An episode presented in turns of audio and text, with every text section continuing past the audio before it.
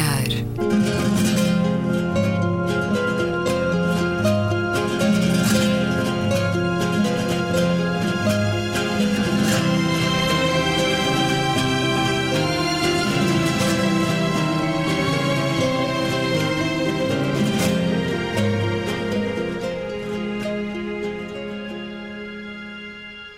Bem-vindos a um certo olhar. É uma conversa na Antena 2 com Luísa Schmidt, Gabriela Canavilhas, António Araújo e Luís Caetano. Vamos ao pior e melhor dos últimos dias. Luísa Schmidt, bem regressada depois de dois programas em que andaste por sítios bem bonitos do mundo.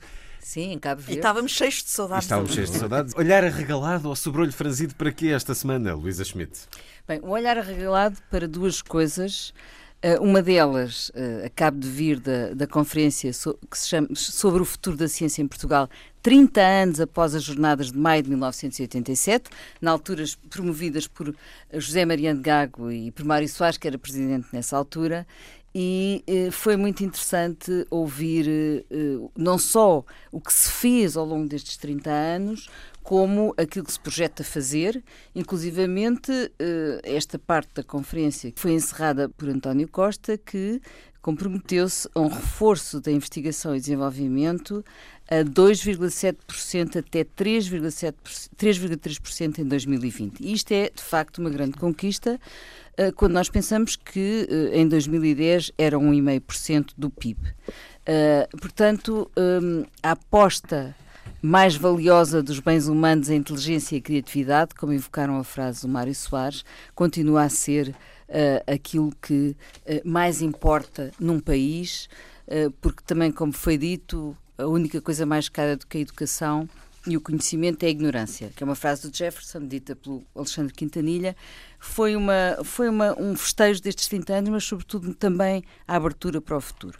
Outra coisa hum, boa uh, tem a ver com o programa de ambiente de Emmanuel Macron que eu fui ver, eu fui ver este, fui retirar, extrair uh, de toda tudo aquilo que é o seu programa a parte de ambiente e energia e aparecem coisas extremamente interessantes, por exemplo, na, na questão na, na área da energia, duplicar o eólico e o fotovoltaico, reduzir a dependência da energia nuclear, inclusive encerrar já a central nuclear que está em risco, uh, aquela central uh, de Fessenheim.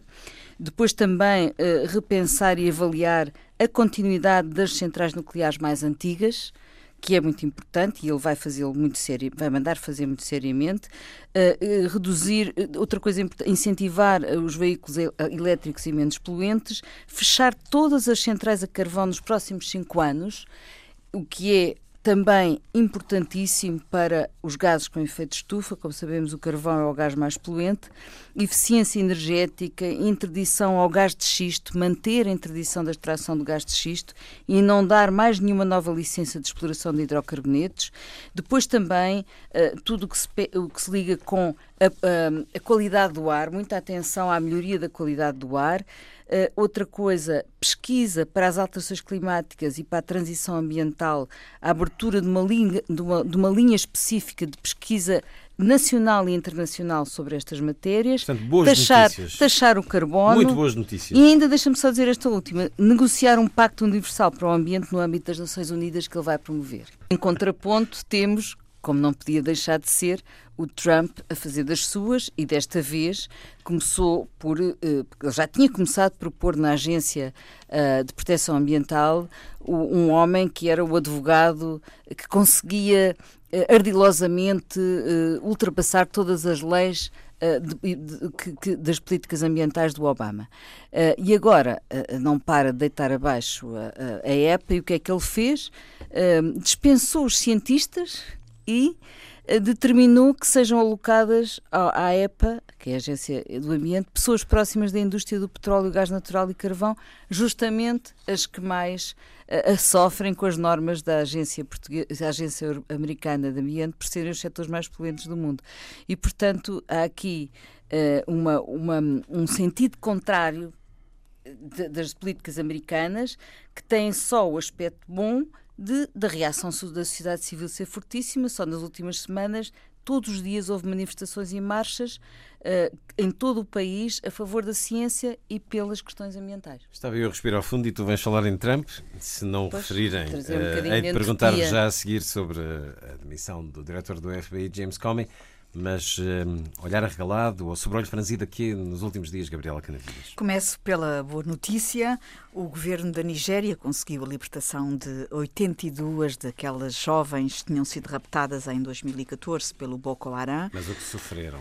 O que sofreram, é verdade. Algumas delas vieram com crianças nos braços e contaram horrores daquela estada uh, em situação de grande sofrimento e de grande abuso, abuso de todo o tipo. Uh, e, uh, de facto, esta boa notícia de pelo menos 82, na sequência de 21 que já tinham sido libertadas, também na sequência de negociações feitas por este grupo, um grupo independente, apesar de ligado ao governo, e na sequência também de um conjunto de 57 que já tinham conseguido fugir. Portanto, ao todo, digamos que cento e tal já estão libertas Foram deste martírio. Tinham sido 276 só de uma vez. Terrível, terrível. Mas, apesar de tudo, há aqui, enfim, um, um, um pequeno alívio e é uma boa notícia que eu não, não quero deixar aqui de assinalar. como má notícia ao sobrolho uh, franzido. franzido. desta semana.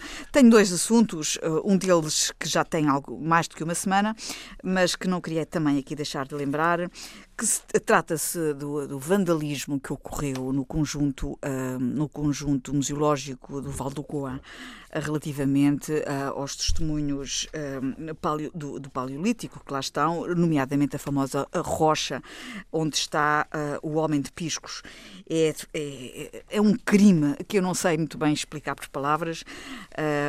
Sangra-me o coração quando penso que há alguém que, no seu perfeito juízo, que agarra num, num, instrumento uh, e junta-se uh, e, e que agarra num instrumento e destrói deliberadamente uh, uma pedra onde está gravado um desenho com mais de 10 mil anos para ser vilipendiada e mutilada miseravelmente por um anormal uh, que resolveu fazer uma brincadeira. Portanto, é aqui algo que nós temos que nos indignar uh, e, de facto, uh, não sei como é que se consegue evitar este tipo de coisas, porque o espaço museológico do Val do Co é um espaço de grande, de grande latitude, tem ali um espaço muito grande, é impossível ter um guarda ao lado de cada pedra, de cada rocha, é muito difícil fazer uma, uma supervisão permanente, portanto, acima de tudo, há que criar consciência, consciencialização, há que criar uma, uma, uma responsabilização dos cidadãos, uma responsabilização das pessoas e, e fazer passar a mensagem do aquilo que está uh, ali à disposição das pessoas são obras de arte uh, uh, transformadas em, em, museu vivo ao ar livre e é preciso criar um espírito de cidadania que tem que ser uma construção permanente e urgente. Gostava também de uma nota muito rápida de dizer que as imagens que vi nos últimos dois dias de uma agressão a um cidadão numa repartição de finanças por parte de um agente à paisana da GNR uh, uh, por causa, enfim, de um acidente que eu não, não sei exatamente a dimensão que ele teve, porque uh, não me interessa neste momento sequer saber. qualquer imagem de uma agressão física daquela violência, seja qual for o fundamento, é inaceitável num Estado civilizado como o nosso. Um cidadão uh, que é uh, uh, violentado pelo pescoço daquela maneira, um, ainda por cima por um oficial que não estava em serviço, se fosse por que motivo fosse, é absolutamente inaceitável. Nós temos cidadãos uh, que nos uh, indignar e que dizer não, não aceitamos, não queremos, não, não, não podemos admitir que se passe algo com, com esta gravidade e com esta violência em qualquer uh, sítio em Portugal, muito menos numa repartição pública. António Araújo, o melhor e o pior dos últimos dias. Eu acho que o melhor, não diria tanto que é a vitória de Macron, mas é a derrota da senhora Le Pen. Acho que é uma vitória para aquilo que se costuma chamar o projeto da Europa, se bem que quando se fala sempre do projeto da Europa é sempre como projeto, parece que quanto mais Europa, mais projeto será e, e, e não passará disso. Mas enfim, a notícia boa é realmente a derrota de alguém com um discurso extremista, populista, racista, xenófobo, por muitas flutuações e, e sinuosidades que tenha tido esse discurso, mas no essencial nunca se afastou dessa linha e, portanto, a derrota, essa derrota é importante, no fundo, reiterando um pouco a atitude que se tinha passado na Holanda também de recusa por parte dos cidadãos de, desse tipo de retórica e discurso, e neste caso uma pesada derrota. Mas depois poderemos falar um pouco das eleições em França. Quando, uh, uh, essa é, portanto, uma notícia positiva, não diria tanto a vitória de Macron, apesar de, das promessas inscritas no seu programa ambiental.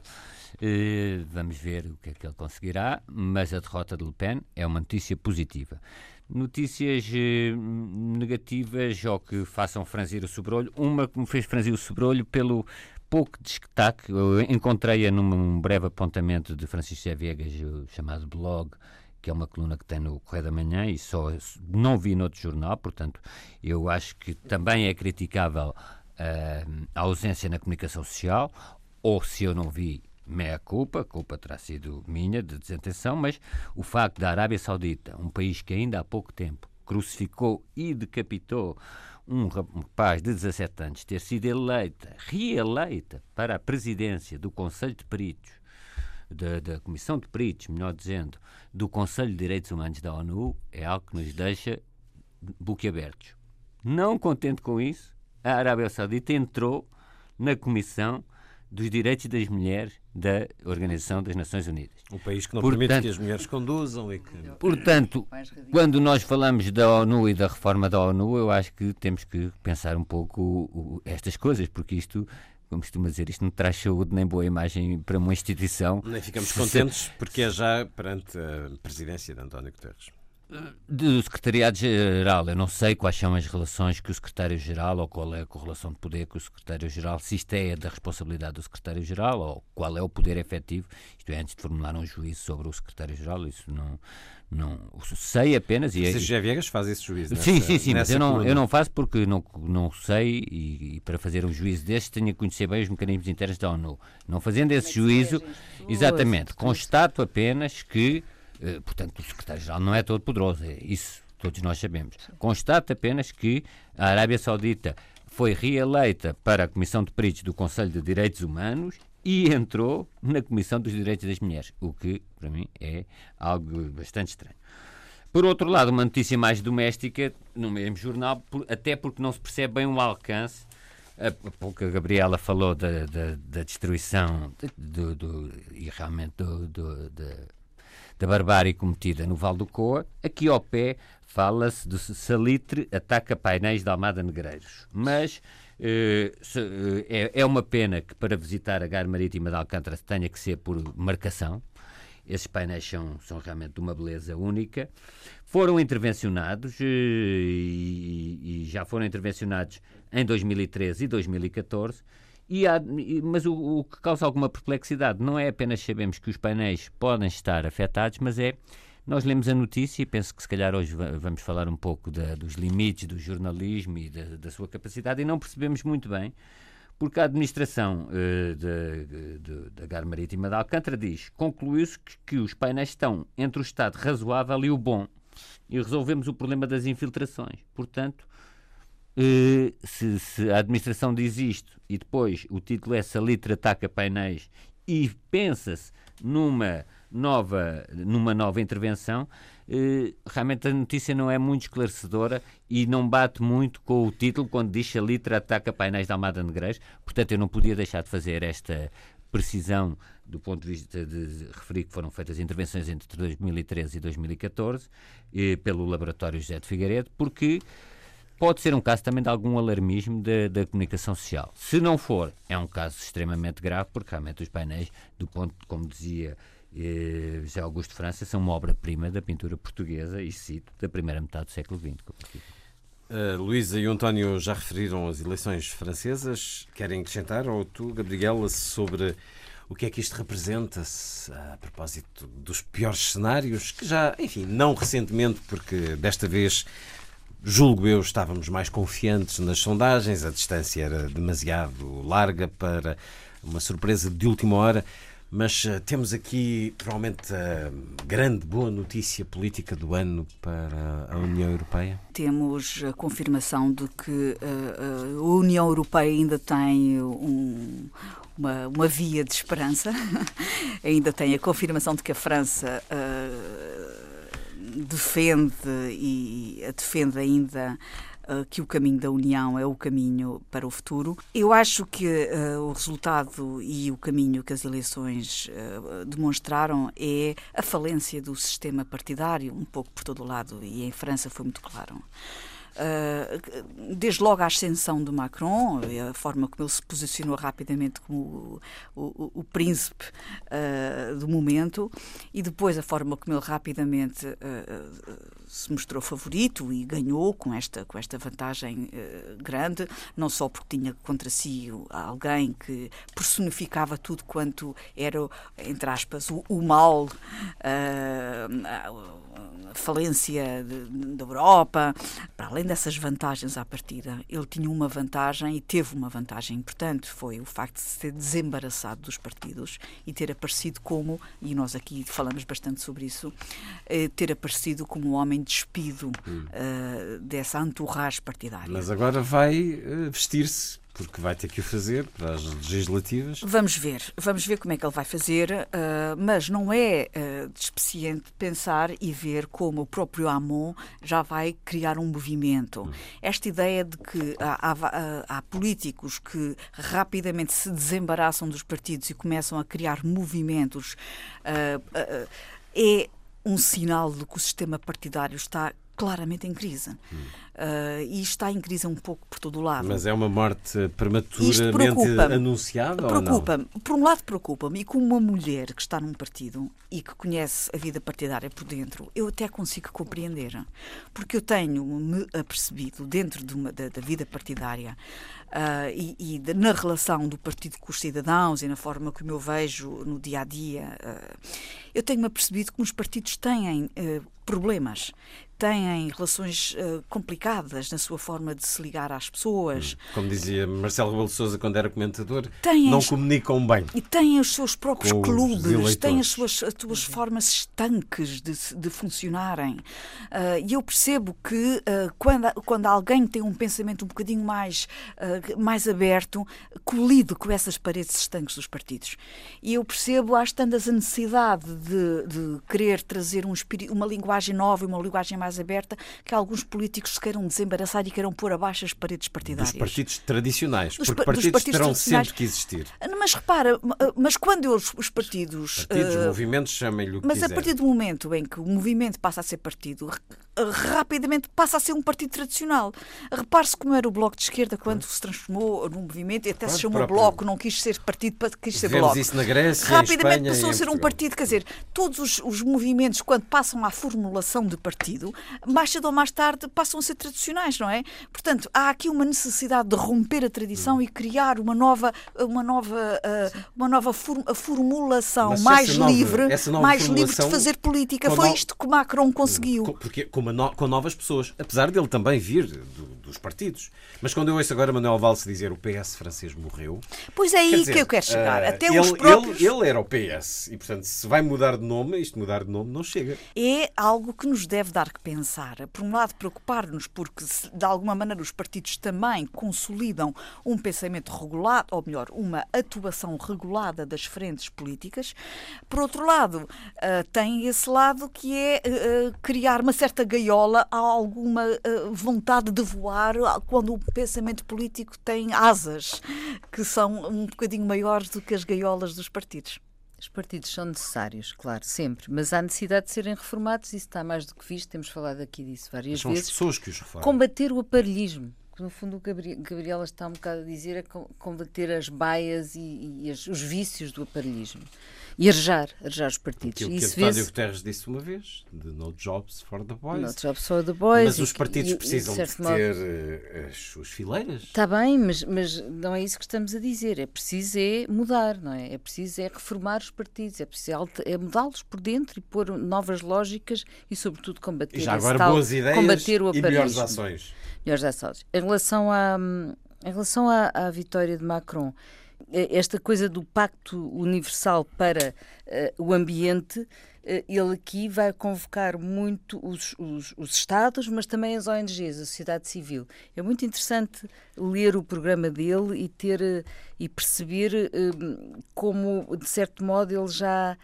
requer a sociedade civil para. tem uma atitude completamente diferente face à sociedade civil, à cidadania e também tem ideias muito claras e interessantes para a União Europeia. E nós temos expectativas. Eu gostava talvez só de acrescentar que eh, não esqueçamos que Macron é um homem ainda jovem, tem 39 anos, é um político uh, uh, jovem, como alguém disse uma vez, é um político em formação. Uh, e, portanto, ele ainda está a criar, digamos, o seu próprio discurso político. Mas não atenção, esperemos. Com muita maturidade. Aquele, aquele debate teve não só uma mal Era aí que eu ia chegar. Como um ótimo. A Macron. primeira vez que eu comecei a ter alguma fé no Macron foi precisamente no debate, porque até aí eu nunca tinha ouvido, nem nunca tinha achado, uh, em alguma declaração, em alguma tomada de posição, em alguma, enfim, uh, postura do Macron, qualquer coisa de extraordinário ou de catalisador. Uh, foi aí que eu comecei a, achar, a acreditar que ele poderia vir a ser um líder interessante, porque eu acho que ele ainda tem uh, muito que crescer do ponto de vista da determinação. Da, de, eu, eu, acho que uh, o tempo fará de Macron um, um político consistente. Uh, ainda é cedo. Eu acho que nós temos esperança sempre nas pessoas que aparecem de novo e que têm muita coisa a querer partilhar connosco, mas não vamos pôr todos os ovos no mesmo cesto e, e, depositar todas as nossas esperanças, porque o Macron não é nenhum Messias, nem nenhum Salvador do mundo. É alguém que, como também já dissemos aqui, que vem virgem, virgem de corrupção, virgem de acusações, virgem de, má, de más práticas. É um homem que está a entrar no sistema agora.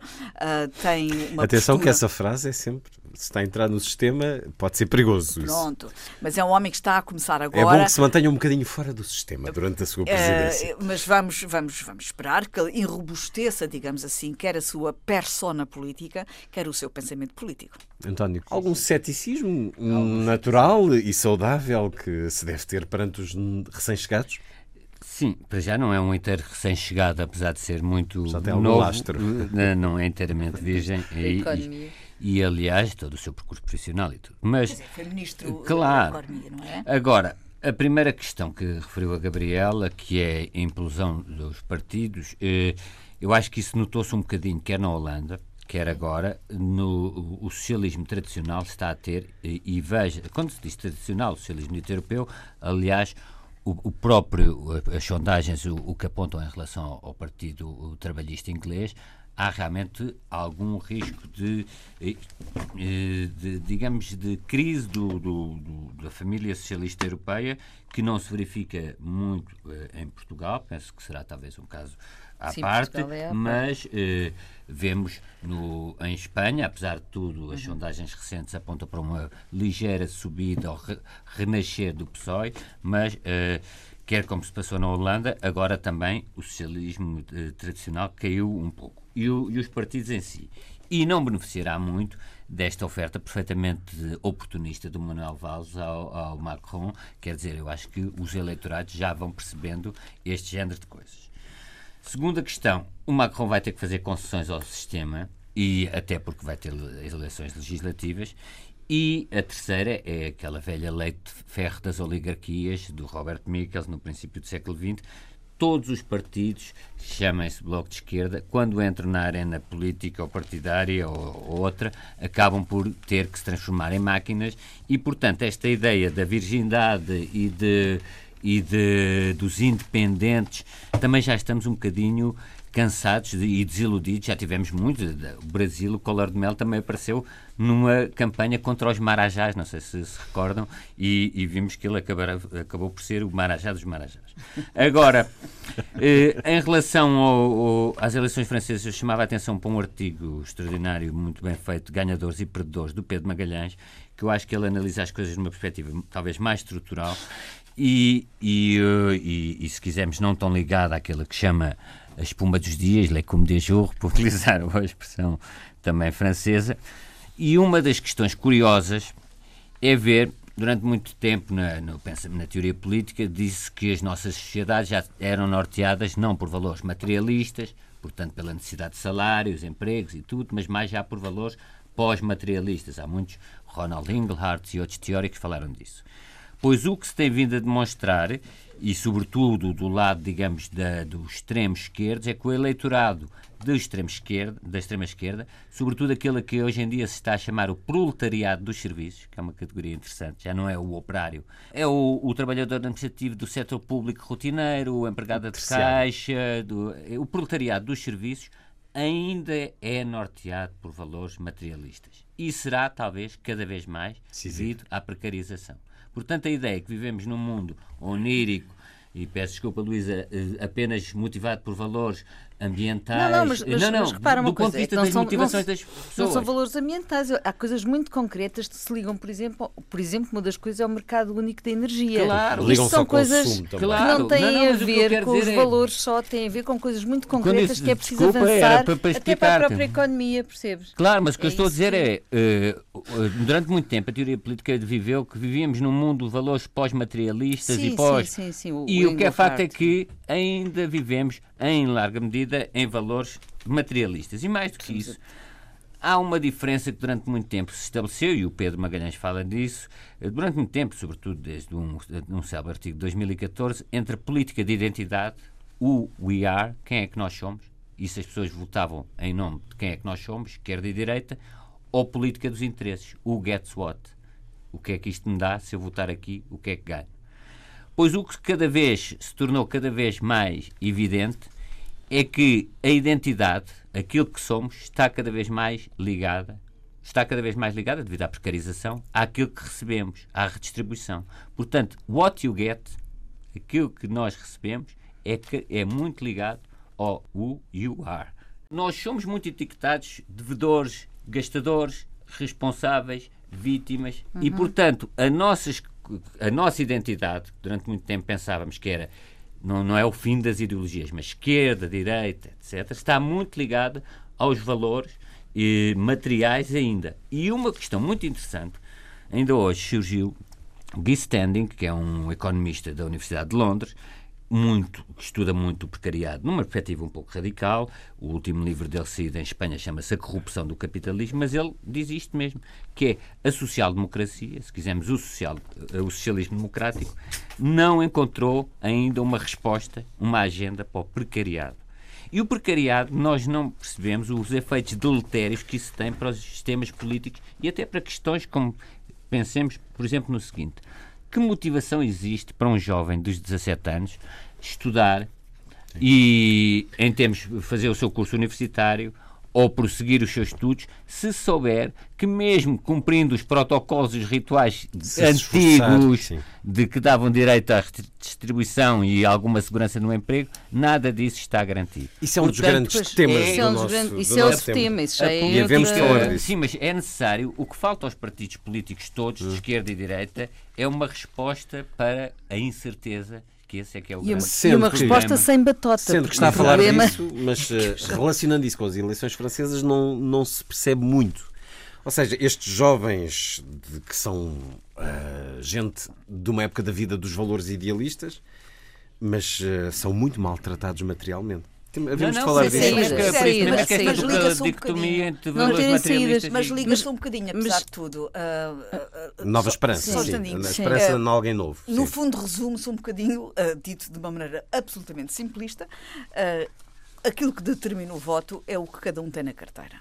Basicamente. Uhum. Portanto, aquilo que determina o voto é a economia, com a exceção de grandes valores que têm a ver com uh, o, o desígnio. Com a ameaça àquilo que se tem na carteira, ao equilíbrio da vida. Com desígnios nacionais. E aqui eh, no caso eh, de França, um grande desígnio era a questão da ameaça, eh, com há pouquinho falamos, do, da, da, ameaça do passado, do nazismo, sobre si próprio. De, de, fechada sobre, enfim, ameaças uh, segregacionistas e, enfim, tudo aquilo que a Le Pen uh, representa. Mas em, último, em última análise, a determinação final do voto é aquilo que cada um tem na carteira. Não, eu acho que os partidos, estes partidos do, do centrão, que nós temos falado muito deles, o establishment, não têm dado resposta justamente aos jovens e a essas expectativas criadas. E, pelo contrário, até introduziu uma certa batota no jogo E, portanto, há aqui uma reação contra, uh, uh, o certo, contra estes partidos, uma, porque, e, portanto, voto, os, vão votar. Portanto, se, não, se eu não tenho perspectivas, se as perspectivas que eu tenho de ter emprego são, são completamente uh, incertas, se entretanto eu percebo que com batotas chegarei lá, mas que só poucos é que podem fazer E o emprego a ganhar situado. miseravelmente. E a ganhar miseravelmente. Pagando eu metade vou, em impostos. Eu vou, entretanto, votar no, para outro lado, não é? Mas isso é outra conversa. Isso podíamos estar aqui a devemos, fazer devemos o programa sobre isto. Uh, o que eu acho interessante, António, na, nesta, nesta leitura deste programa, é que ele não, não são medidas avulsas. Sim, sim, uh, Fala-se mesmo em transição, a transição energética está na nossa mesa, queremos ou não. A questão das alterações climáticas está, na nosso, está no nosso cotidiano e estão nas decisões fundamentais que estamos a tomar.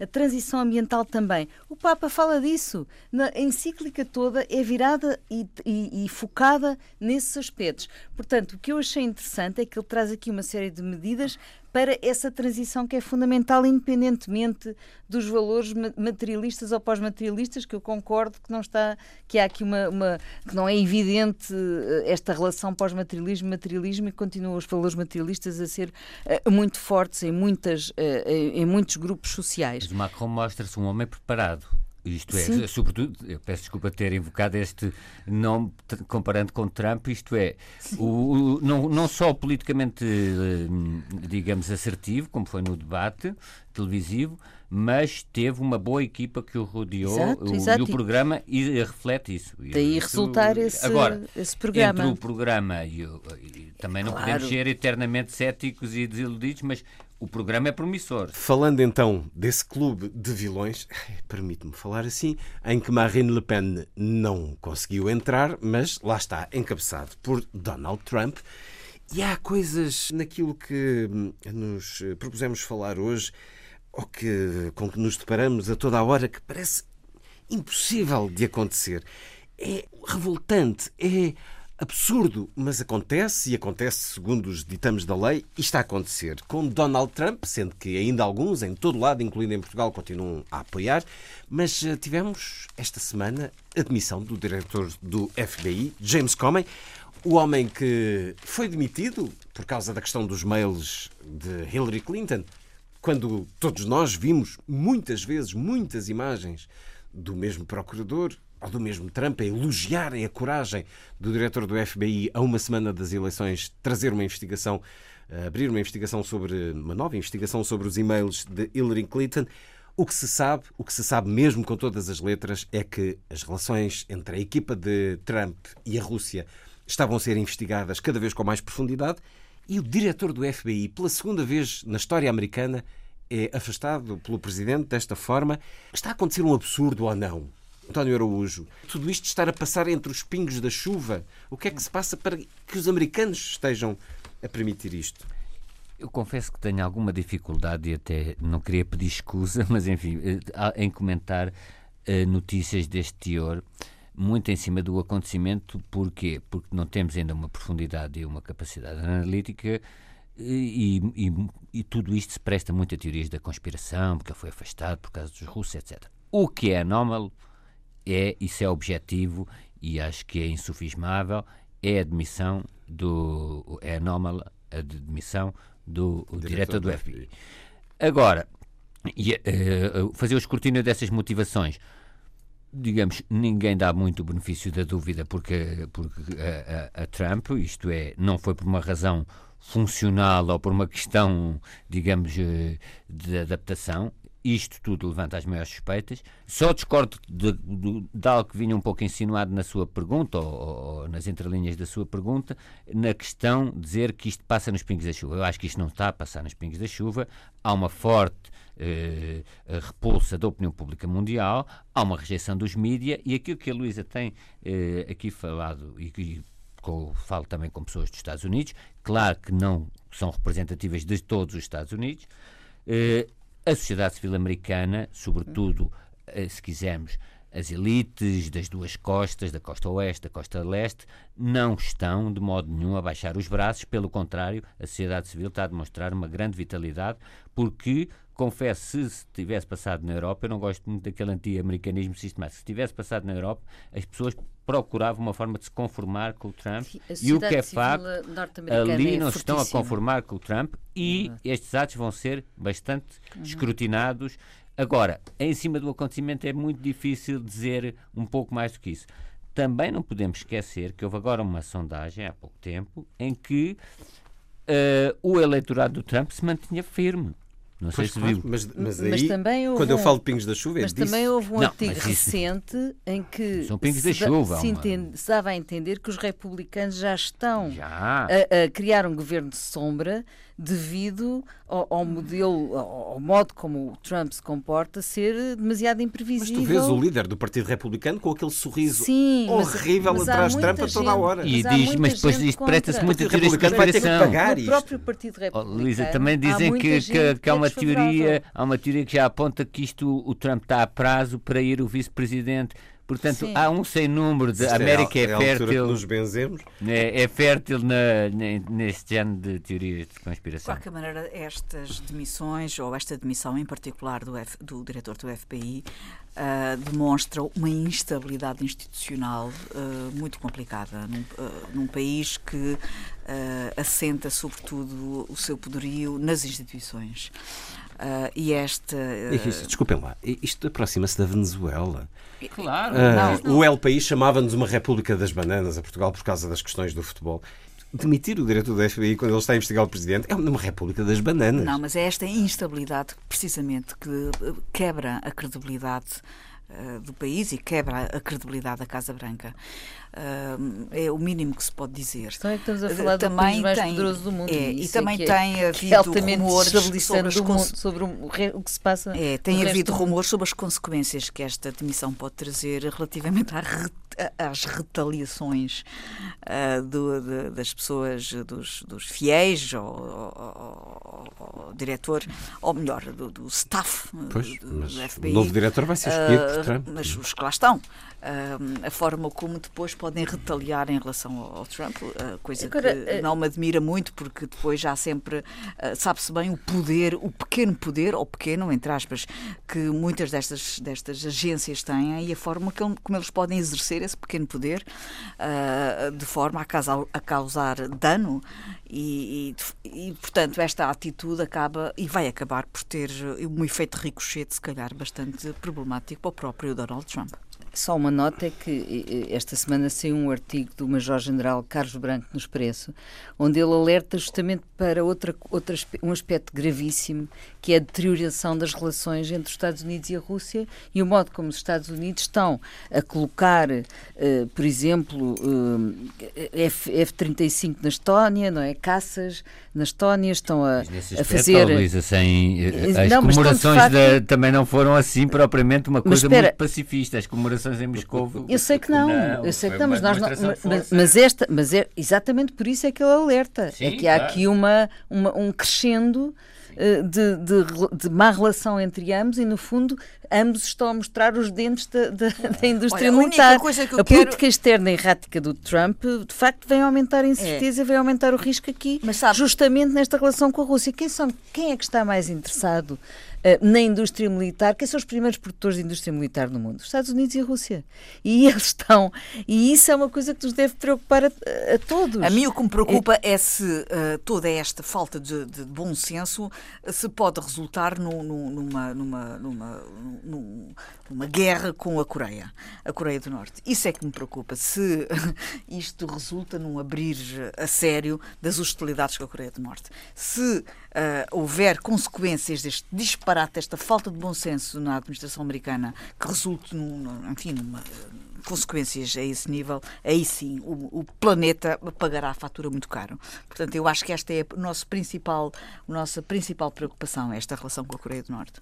E as relações Rússia-Estados Unidos? E Ocidente-Rússia? Morreu esta semana um jornalista que ficará nos anais da história do jornalismo no nosso país. Batista Bastos, aos 83 anos, jornalista e escritor, pegando aqui no livro Tempo de Combate, sobre o qual conversei nesta rádio, lendo aqui o final de uma crónica. Crónica da meia-noite. Agora é meia-noite e sinto respirar pausado a minha gente. Dói-me um pouco as pernas. Nestes últimos tempos, fatigo-me com irremediável facilidade. A idade do condor não é relevante. Fiz sempre o trabalho que quis fazer.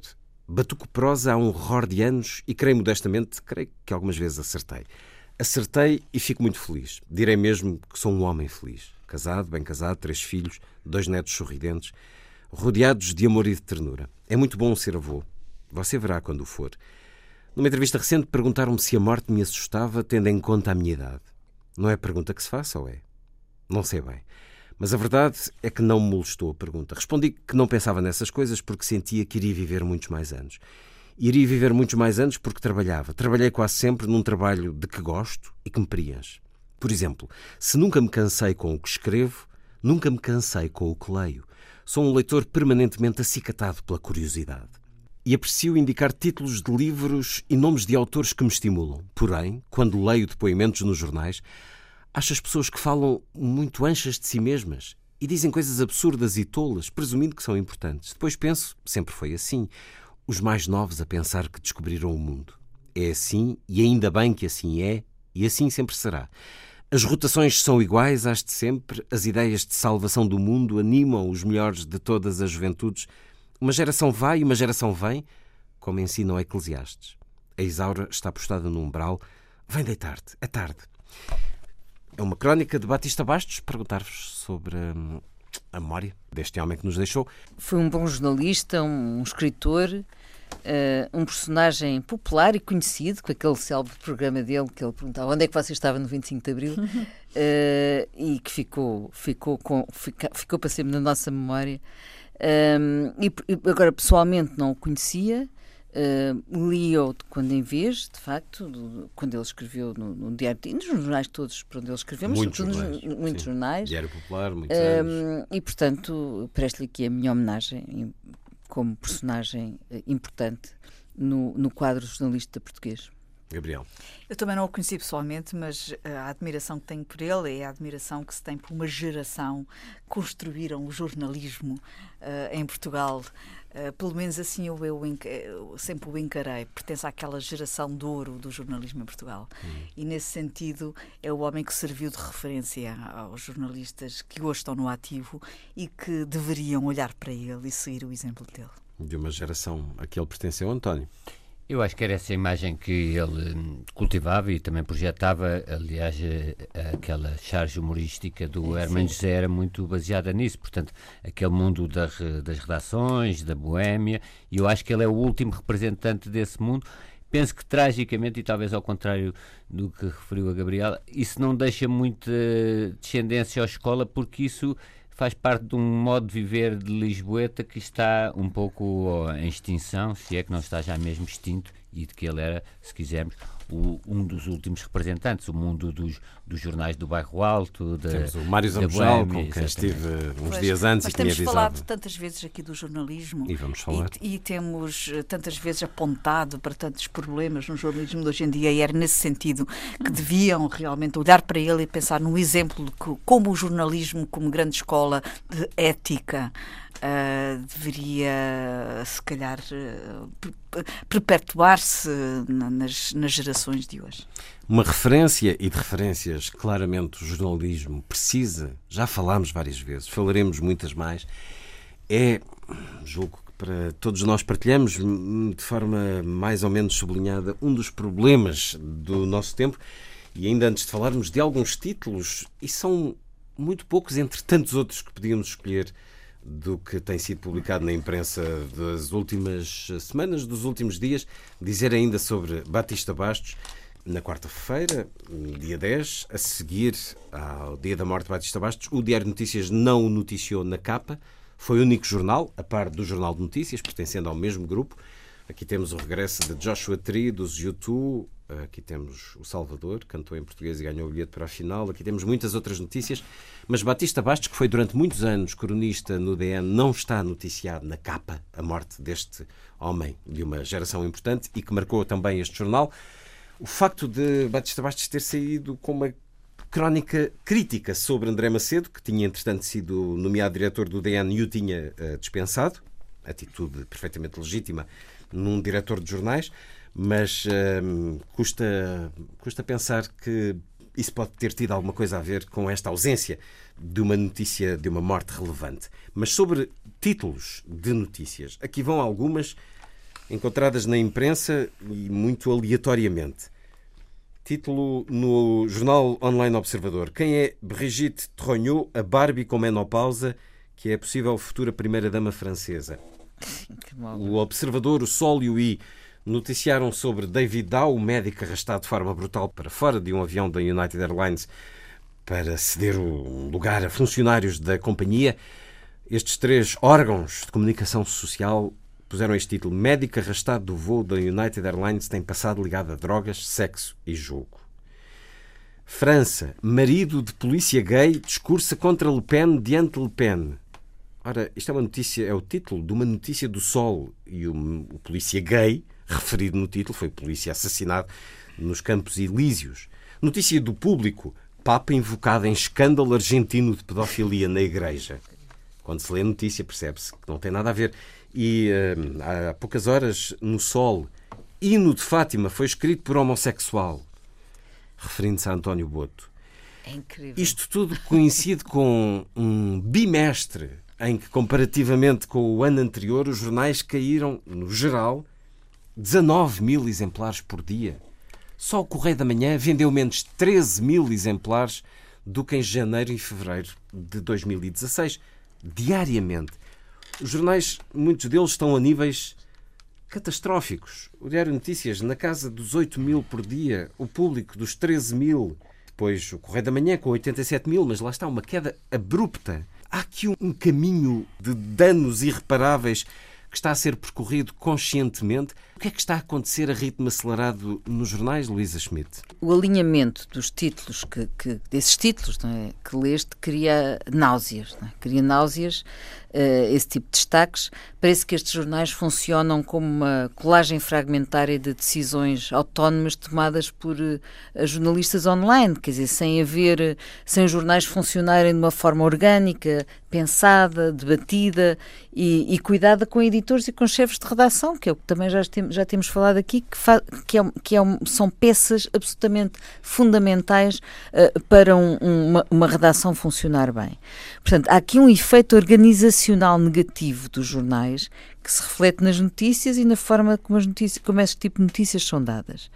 Eh, uma espécie de contaminação dos jornais por uma cultura do vómito, não é? Uma coisa aqui eh, de facto nauseante, olhando para esse alinhamento. E isso é preocupante, é, é, preocupante porque a degradação da imprensa significa, um, significa estar a, a destruir um dos pilares cruciais da vida cívica. Uh, e, e eu acho que tem a ver com a tal organização dos jornais, com a tal pensar em conjunto, com as tais figuras fundamentais, tem a ver com o investimento na qualidade, é? a construção da, da notícia e o título e, as, e, e isso é, é, algo e a, e a, investigação e não tem havido se calhar não tem havido investimento suficiente na qualidade em termos de, de exigência de qualidade nos jornais e depois a, a, ética porque por exemplo nessa, nessas notícias nessa do Papa é nitidamente uma manipulação informativa, já não é só má qualidade, é trapaça informativa. Portanto, há aqui uma questão ética. Agora, atenção, isto não nos leva a dizer que a imprensa que não podemos claro. é que não podemos dispensar Com a imprensa certeza. e sobretudo nem toda a imprensa está neste estado em Portugal nem toda está e há muitos títulos uh, uh, internacionais, muitos jornais internacionais que até estão em alta e a subir. Apostando uh, na ética, na, na deontologia, ética, na, na, investigação. Na investigação, na qualidade. Portanto, Mas... há um lugar que continua a ser muito importante para os jornais. eu julgo que em Portugal também está a faltar aqui um, dentro da corporação alguma atenção. Pois, mas tivemos não um há congresso de jornalistas e... Está bem, mas ninguém diz nada. Não sobre há... isto? E depois também há uma entidade reguladora da comunicação social. Ah? Esses, algumas desses títulos, que ainda por cima, como eu dizia, como nós vimos, são trapaças informativas, nem sequer são... E são homofóbicos. Aqui os Sim, homofóbicos, tudo isso. Portanto, como é que não entra em, em jogo, como é que não são chamados a atenção por uma entidade reguladora. Porque ela e, praticamente e, não existe. E pela corporação, pela, ao sindicato, à carteira, quer ah, dizer, bom, tudo sim, isto é. Claro que sim, claro que devíamos é, é ouvir mais desses órgãos. Porque nós precisamos da imprensa e de bons jornais como de pão para a boca em termos democráticos e, e, e, e em termos de, do, que é nosso, do que é a nossa vida hoje. Portanto, e ainda bem que continua a haver bons jornais e que internacionalmente cada vez há mais investimento nisso. Recentemente saiu um jornal online constituído por pessoas que saíram do, em França, que saíram do Le Monde, que saíram do, do Libé, do Libération e que fizeram um, um jornal online que tem tido imensa saída. António, deontologia e ética nas redações, nas salas dos editores e do diretor, será que são palavras ingênuas? Não, isto é um tema que ciclicamente aparece neste programa, é um tema fetiche do Luís Guteu e, e, e, de nós todos. Eu partilho. Mais do Luís, mais do Luís. Mas, não, não, meu também. Agora há aqui uma questão que é o seguinte: eu acho que não há uma correlação entre a chamada crise da imprensa e este alinhamento de títulos. Não acha isto... que há leitores a debandar? Não, não, não. Uh, não é não, isto que afasta que os leitores. um bocadinho a desorganização não, interna. O, isso sim. Isto pode ser um reflexo mas isto não, não é isto em si que causa depois a perda de leitores. Porque vemos, e nós temos, uh, olhamos, por exemplo, para a imprensa inglesa que tinha tabloides altamente agressivos, sexistas, tinha e tem, e, e, e tinha um grande sucesso de vendas. Portanto, não é esta falta de qualidade que vai provocar uma perda de leitores. Há factos que estão na origem da perda de leitores, como, por exemplo, a circunstância da informação hoje em dia, devido à internet, estar muito democratizada. Isto é, a pessoa não está disposta a pagar por ter informação. E se a pessoa é um mero leitor das gordas dos jornais, isso não vai comprar um jornal em banca. Dos jornais online, porque do, estes títulos eu, são muito feitos sei, para o online. Sei, claro. Eles saem depois no papel também. Claro, mas, mas o que eu é quero dizer é o seguinte: é, o, os jornais ainda não aprenderam, e apesar de haver honrosas exceções internacionais, por exemplo, o New York Times, os jornais ainda não aprenderam que não basta despejar a informação semi-cozinhada que vem de agências noticiosas, porque isso já não tem valor comercial. Isso já é, já é um papel que, não, que as pessoas não estão dispostas a pagar por isso. As pessoas estão dispostas a pagar por artigos de fundo, Exatamente. aquelas questões mais longas que, por exemplo, nos, na, nos Estados Unidos está uh, a fazer, por exemplo, New York Times, interactive storytelling, isto é, contar uma história longa com eh, vídeos, com em que a pessoa vê fotografias, vídeos, uma história de vida, de trajetórias pessoais, histórias, digamos, reportagens dizer, que perduram. inspiracionais, e sim é que faz a diferença, porque a simples título, as pessoas têm que inventar um título polícia gay, etc., e fazer estes contorcionismos para tentar tornar o título apelativo. A informação em si deixou de ter valor económico, as pessoas não, não estão dispostas a pagar por isso. Isso é que é aí reside a grande crise do jornalismo, associada a outras. Pois não há crise nos jornais, não pagam um bom chefe da redação. A Luísa insiste muito na necessidade de uma boa liderança, mas isso decorre da falta de vendas em banca. Sim, mas estes, estes, títulos vergonhosos foram aprovados por editores e pelo diretor destes órgãos que eu Claro, referi. mas isso, isso isto é, é uma mancha, é uma, é uma vergonha. Isso é o canto do cisne de quem julgar que, eh, errada e estupidamente, que é com esse género de títulos que atrai pessoas. Não, não, não é com isso que. que Será que não? Não, não é isso que, é que se, atrai. Costuma-se dizer se eles o fazem é porque. Não, não, não porque essa receita, se me dissesse que isso depois convertia em grandes aumentos de vendas, mas o, o que eu disse há pouco foi que isto não é a causa da perda do, do, dos jornais. A perda de, de, das compras de jornais é outra. É isto não é há, também mas é que aqui... Isto não afasta nem aproxima as pessoas do Mas isto, isto é muito virado para o online e as quedas de jornais têm muito a ver com a informação online. Ou seja, as claro. pessoas dizem, para que é que eu vou comprar um jornal se tenho um jornal na net? Claro, claro. E como há uma concorrência na net, poderá dizer que depois as pessoas tentam inventar estes títulos mais. Agora, isto é o caminho da, da perdição. Dito não, apelativo. A informação digital multiplicou exponencialmente claro. a quantidade de informação disponível. E a informação é, de facto, aos, há milhões de notícias por dia que vêm do E outra coisa, inteiro. desculpa interromper só, Gabriel. Os leitores hoje em dia são já muito mais Uh, familiarizados com outras línguas. Portanto, um jovem leitor já lê inglês e, e francês, se for preciso, e compreende francês o espanhol. E vem por todas as vias possíveis. Eh, nós estamos na net a ver um artigo sobre qualquer coisa e entra-nos no computador notícias que, que, interrompem a nossa leitura e, e, e, pulam para dentro uh, uh, de nosso, dos nossos olhos uh, e invadem o nosso espaço. Portanto, as notícias são aos milhares e vêm de toda a parte e nós não conseguimos fazer uma seriação, tal é a quantidade. Agora, o que acontece é que esse excesso de informação banaliza a informação, transforma a informação uh, em algo que uh, acaba por ser impossível de consumir na sua plenitude e acaba por ser uh, lida e consumida apenas de uma forma muito superficial, como dizia o António bem. qual é a repercussão nacional? é, de facto, a única solução é nós, os jornais nacionais, apostarem em qualidade. É a única forma, a única motivação que eu tenho para ir comprar um jornal português é saber que aquele jornal me vai dar algo que o online não tem. Diferenciação, claro. Que, que aquele jornal tem uma identidade. E que a notícia que me entra pela casa, não quero aqui estar a referir nomes, mas que entra pela casa por aqueles sites que estão permanentemente com notícias, que não me dá. É a única razão para eu comprar um bom jornal. Quais são os bons jornais que eu tenho disponíveis? Eu tenho dificuldade em aqui enumerar algum.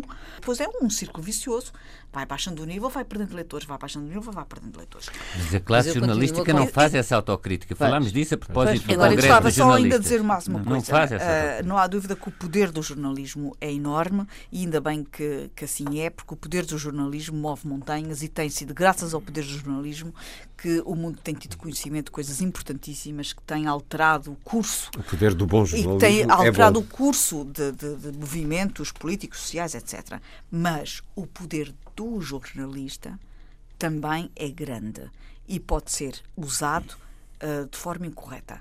No caso do Batista Bastos não ter vindo nas capas de um jornal onde ele foi durante tantos anos uh, colunista, eu acho que isto foi o exercício do poder de alguém que podia fazê-lo e fez.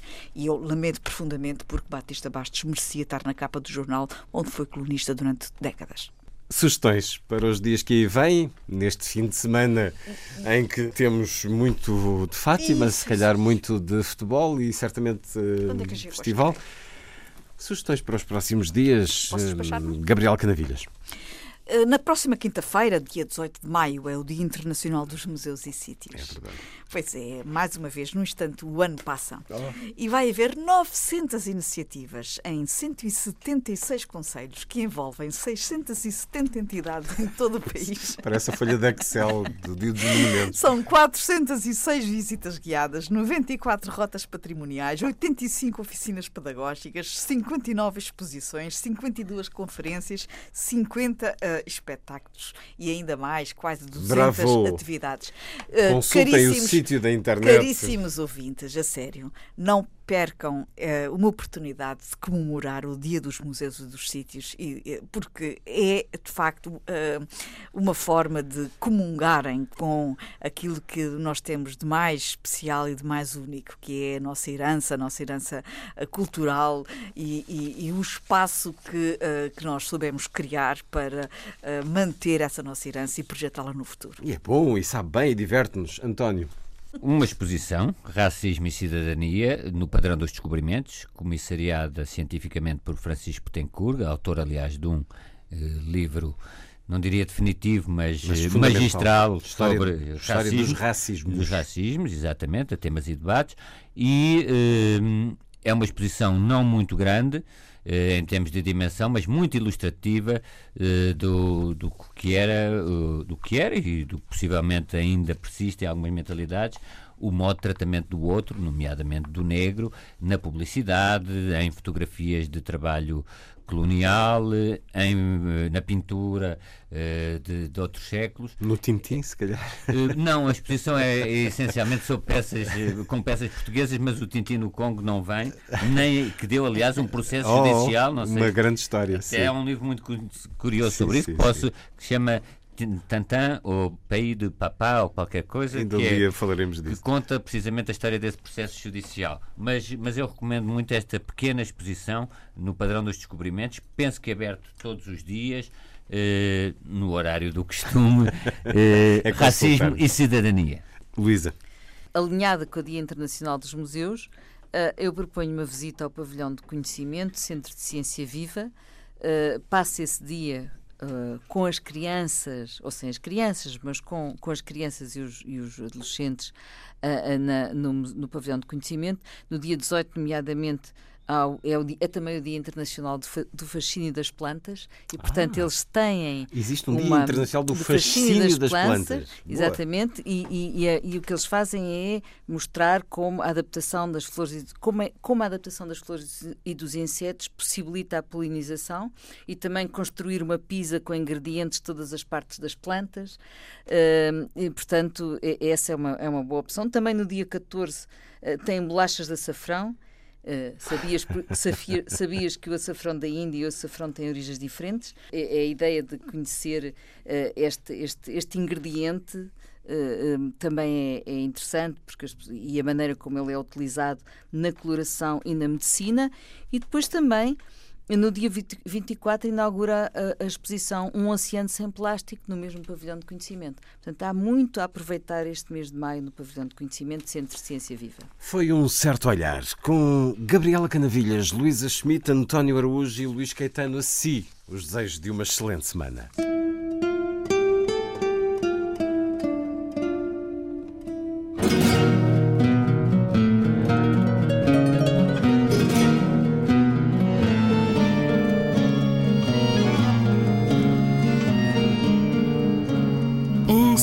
teu olhar.